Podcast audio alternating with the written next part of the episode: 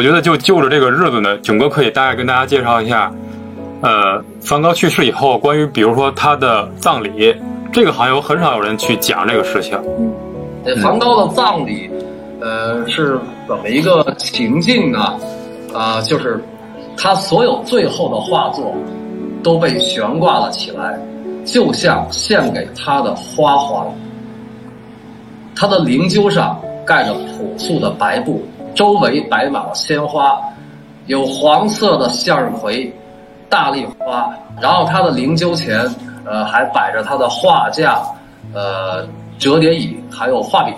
啊，这是梵高这个呃葬礼现场的一个描述。那么呢，这个葬礼是在哪儿举行的呢？嗯葬礼是在哪儿举行啊？呃，是在那个拉乌客栈。嗯啊，这这大家就很多很多朋友都知道，而且对对了，我们那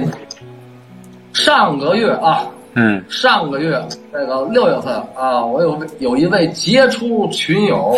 叫熊妈妈，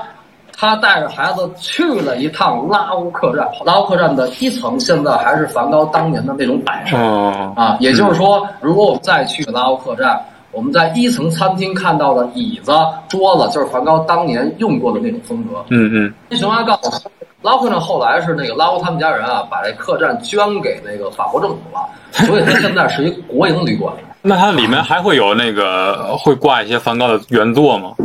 应该没有了吧？呃，没有原作，没有原作。那么在拉乌客栈呢，然后那个熊妈妈就问那个现场服务员说：“说这么重要的梵高故居，这梵高最后的故居啊，对吧？然后那为什么没有一幅梵高的原作？”然后那现场服务员：“我们就是没有啊，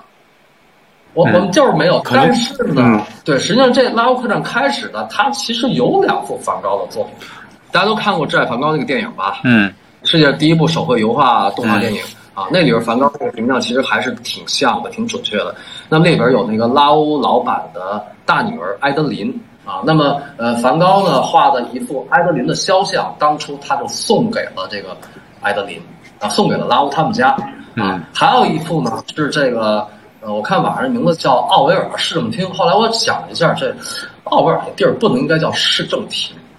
应该叫镇政府。啊，因为它奥维尔它到不了一个市的概念。对对，它它是法国的郊区小镇。嗯啊，那么这两块儿，因为梵高当初因为跟那个拉乌一家人相处的不错，所以他就把这两幅作品、这两幅油画就送给了那个呃这个拉乌老板。嗯结果他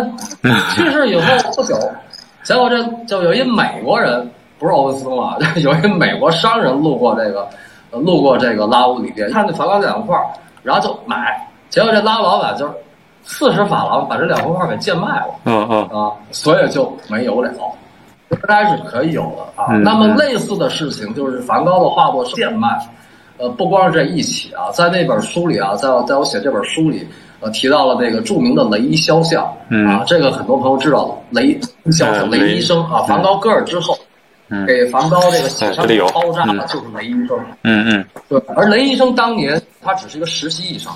啊，但是非常敬业，然后也人也非常好啊。梵高就说他是一大好人，简直是对完美的新好男人。嗯他是在雷医生的办公室画这张肖像。一八八九年的一月，梵高从那个阿尔那个圣灵主公医院出院啊，然后那得画画啊，然后就是画了戈尔后的自画像，然后又画了雷医生啊。那是因为雷医生确实对他很好啊，梵高真的雷医生是他生命中的贵人。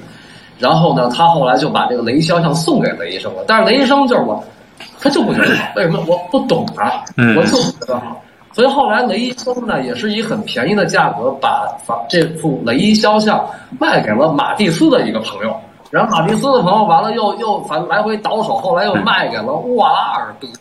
啊。后来呢又辗转反侧，呃，雷肖像被这个俄罗斯的两个兄弟啊，就是谢尔盖楚基尼这俩兄弟嗯呃收藏。哎，我原来讲过那个红色葡萄园，红色葡萄园也是被谢尔盖楚基尼这俩兄弟收藏的。然后所以呢雷肖像就到了俄罗斯啊，现在应该是在还也是在那个呃普希金造型艺术博物馆。刚才我们说那么半天啊，说那个呃梵高送给拉乌拉乌老板拉乌客栈的两幅油画，包括说这个雷肖像，其实我是想说一点，嗯啊，就是说我们现在看到听到的古今中外的大师的作品，不光是这个西方大师啊，我们中国大师也是一样，啊，我们现在看到听到的很多作品，当年有多少都曾经是一声叹息呀、嗯，这是我的感慨。所以这个就是吃大苦者方知众生之苦，这是我在那个书的那个开篇写写的一段话。嗯